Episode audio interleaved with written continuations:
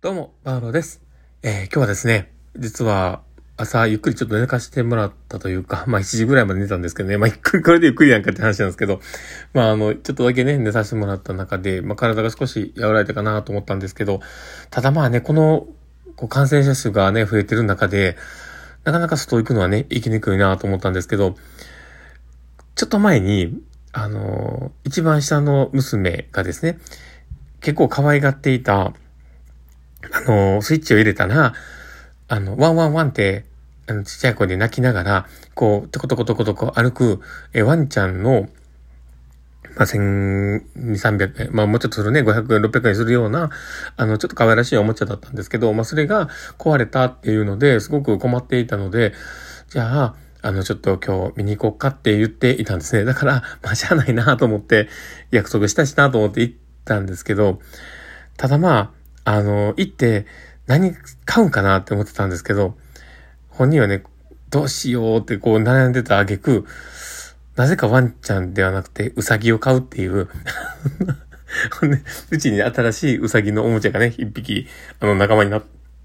仲間になっちゃったんですけど、今ちょっと、あの、ゲップが出そうになりました。ごめんなさい。あの、ちょっと取り直せよって話なんですけど、あの、この、パウロさんの放送はですね、もうそのまま行くっていうのが僕の通常の決まりのルールですので、まあ、そのまま行きます。ということで、まあでも、あそこで、あの、その、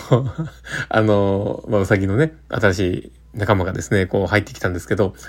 まあ、そのね、うさぎさんの動きが、どうやら、猫の、あの、ゆきみちゃんには気持ちが悪いらしく、ちょっとこうね、チラチラ見ながら逃げていくっていう 新しい生態が見れたかなっていうね、そういう面白さがありました。まあそんな感じですね、まあ、今日の放送はね、始めていこうかなと思っております。えー最後までお付き合いいただけると嬉しいです。はい。ということで、えー今日も始めていきます。えーパウロのマインドブックマーク。この番組は、看護を楽しくをコンセプトに、精神科看護の視点で、日々生活の中から聞いている、あなたが、あの、生き生き生きるエッセンスになる情報をお届けしています。はい。ということで、えー今日も収録を始めております。皆さんどうお過ごしでしょうか？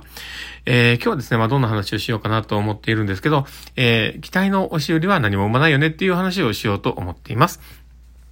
で、えーまあ本題に入る前にですね、少しお知らせをさせていただきたいなと思ってます。で、私の事業所がですね、またやるあのオンライン研修会があってですね、えー以前も、えー募集をかけた、えー精神疾患別ケアシリーズっていうのの、えー第2回目のものが始まります。で、今回は、えー小瀬子信之さん、あの、横綱本の著者である小瀬子信之さんと、えー私、パウロがですね、えーちょっとこう事例のもとにちょっと話をさせていただくというこういうケースになっております。で、今回は、えー統合失調症の方の、えクライシスプランを活用したケースという形で、え話をしようと思っておりますので、もしよければ、え参加いただけたら嬉しいです。えー参加費は3000円ぐらいになっておりまして、えっ、と、日付がちょっと、あーあと曖昧なので、またあの、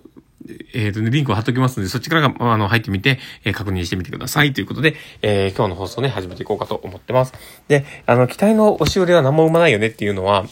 まあ、今日ね、なんでその話をしようかなと思ったんですけど、まあ、これは、あの、実はうちの長男の、えー中学校の1年生なんですけど、今回こう、始まって1学期の、えー中間期末という形で試験が終わって、で、あの、周りもびっくりするぐらいの、ちょっと残念なっていう、そういう、あの、結果だったんですね。で、まあ本人がそこをあんまりね、重大に感じていなくてですね、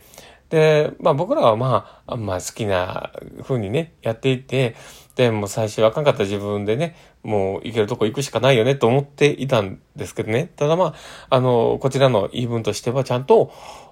あの、勉強しておかないと将来選べるものが減ってしまう自分のにあまりメリットがないことはちょっと説明をしていたんですね。だから、まあ、ちょっと、あの、頑張るのであれば今じゃないのかなっていうので話はしていたんですけど、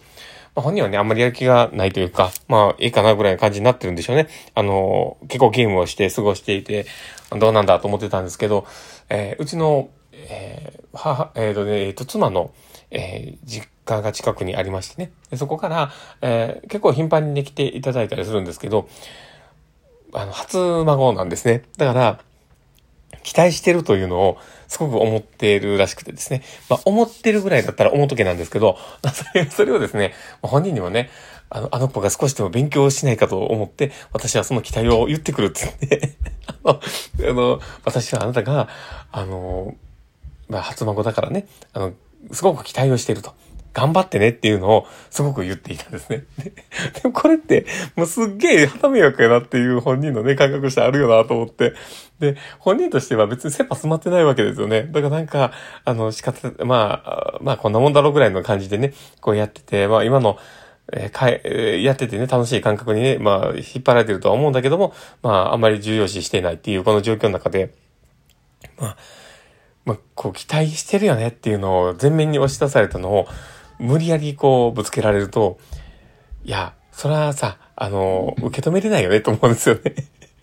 で、まあ、案の定ね、受け止めてなくてですね、まあ、そんなもん、あの、勝手にしといたらぐらいの感じでね、もうあの、別に、あの、そんな、あの、期待に添えませんぐらいの感じで、あの、突き放してたんで、面白いなと思ってたんですけど、だからまあ、あんまりその、ね、あの、期待っていうのは、明らかにこちらが持っている希望なだけであって、で、そこに本人がそうかどうかっていうのは本人次第なわけなんですよね。だから、あの、期待を持つっていうのは、すごく、こう、自分本位なんですよ。だから、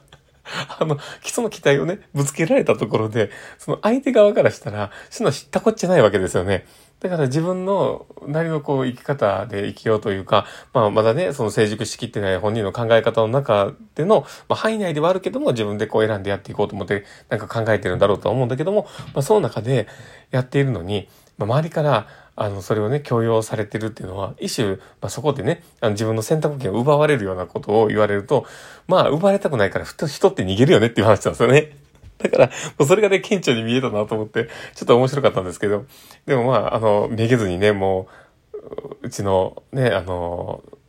妻のね、お母さんは必死になって、えそんなことを言って、え帰っていったんですけど、まあ、あの、若干ね、こう、苦笑いぐらいしかしませんでした。なんか、どうしようと思ったけど。だけどまあ、こういうね、こう、期待感っていうのは、あの、持つのはしゃあないですよね。だけど、まあ、それは、まあ、正直本人の気持ちからしたら、思っとけっていう、勝手に思っとけぐらいのことですよね。だから、決してそれが、例えば自分が勉強するっていう活力につながったりとか、なんかせざるを得ないなっていうところで受け入れるってことにはなかなかつながらないですよね。ねだから、まあ、あの、これをね、ちょっと、まあ本人も、まあ、客観的に見る一つのツールとして、その息子がね、使ってくれたらそれはそれでいいことなんですけど、まあ、相手からしたらこれぐらいの期待値で自分は見てくれている。だから自分って、えー、それだけの、あのー、まあ、ちゃんとした能力がある。だからこそ、あの、頑張れって言ってくれてるんだろうな。自分が、えー、のことを客観的に見てくれた相手がそういうふうに言ってんだから自分は頑張れるんだっていう、そういうなんか、方向にね、こう結びついてくれたらいいんですけど、まあそういうふうなことってなかなか結びつけないですよね。だからね、なんか、あの、どんな時でもそうだと思うんですよ。例えば、あの、同じチームメイトだったりとか、まあ、職場のメンバーとかでも、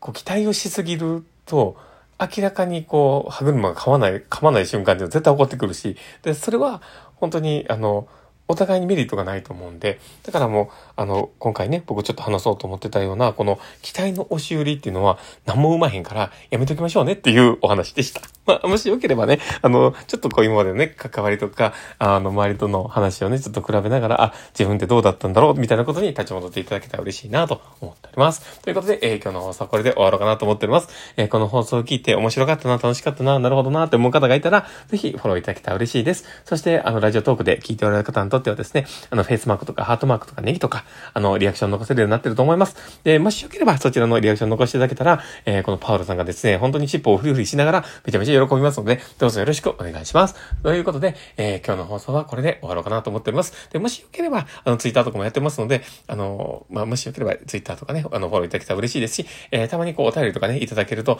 あの、本当に喜びますので、もしよければお願いします。ということで、えー、今日の放送は終わろうかなと思ってます。えー、この放送を聞いたあなたがですね、明日も素敵な一日になりますようにっていうところで、ではまた。